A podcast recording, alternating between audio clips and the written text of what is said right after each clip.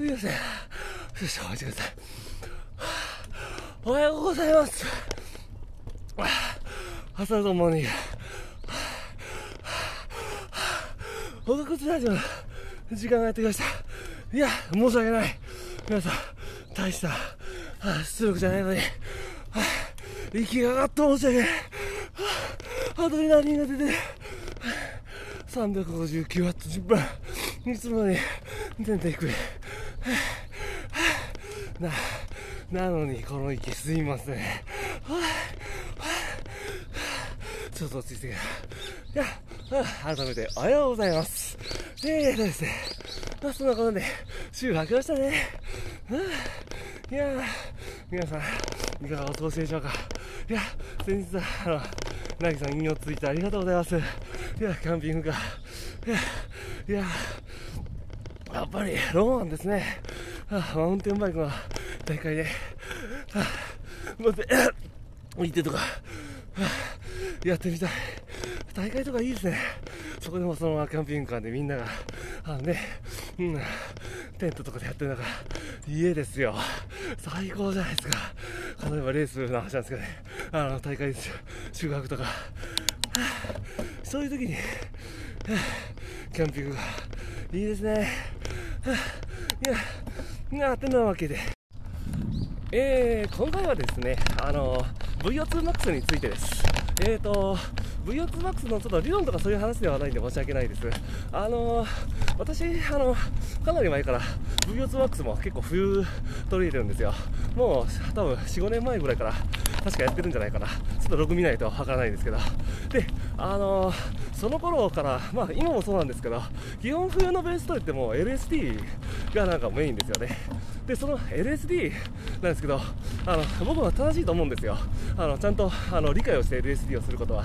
ただ、あの半数の人が持ってる LSD って、もうなんか呪文のようにみんなから言われた LSD という、ただ、こう長いこと距離を乗ればきっと強くなるという指針で動いてるんじゃないかなと、あの大多数の人が。であのそういう人たちを否定する話ではなく、あのそういうなんかこう、あの市場が、あのな自分がこうなんかこう周りの意見を信じている人たちが多い環境の中、あの VO2MAX にシフトするということはもしかして出し抜けるチャンスなんじゃないかなとあの思ったんですよね。うんもしかしてそれ LSD であのみんなが動いてる中 VO2MAX 一人大成功を収めたら、まあ、あの強者になる可能性が一歩あの近づくわけじゃないですか。もうただでさえなんか練習時間短いのにあのそこをなんかこうあの奇跡あのねあのチャンスがあればあのみんなよりも強くなれると。であの知識ももちろんあのけ本とかもう勉強したんですよ。あのやっぱり必要だと思うし。でその時のあの最後の決定打になったのがあの知識や本をあのいろいろ積み重ねていくうちに最後やなんか不思議とそういう時って直感的なものが出てくるんですよ。その理論に積み重ねられた直感というんですかね。であの神の啓示はそういうなんていうかこうああいうなんかこうあの理由がない直感とはまた別なんですけどね。あの前者の直感の場合は僕はなんか信じてもいいと思ってるんで。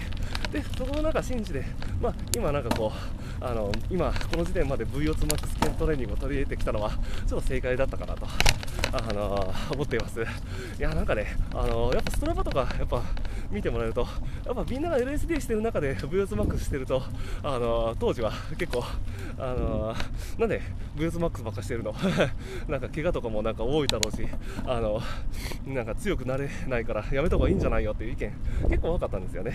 でもなんかこう僕の中であのアドバイスはすごいなんかありがたいなと思いつつもこれ多分もしかしたらなんかこうあのこの意見がたくさん増えれば増えるほど今回はなんかこう正気があるんじゃないかなと。なんか思うところもあったんで、まあ、ちょっとそれは良かったんじゃないかなと。えっとね。あまあそんな話でした。まああの逆に今はねあの VO2MAX とはまた違うなんか直感的なものが なんか働きつつあるんで あのそれをまた信じてちょっとやってみようかなと思っているあのこともあります。ただそれがなんかこう今何かって言われるとちょっとうまいことちょっと言葉で説明できないんで、なんていうか、まあ、またうまいこといけば、ブログなり、このラジオなりで、なんか話せればいいかなと思っています。うんまあ、決して隠そうとするわけじゃないんですけどね。うん。まあ、そんなこんなで、えっ、ー、と、今日は月曜日、あのー、さ、ね、えー、週の初めだから、まあ仕事皆さん大変だけど頑張っていきましょう。うん。まあ、なるべく楽しんでいければいいかと思います。では、そんなこんなで、今日も良い一日をライドンうんち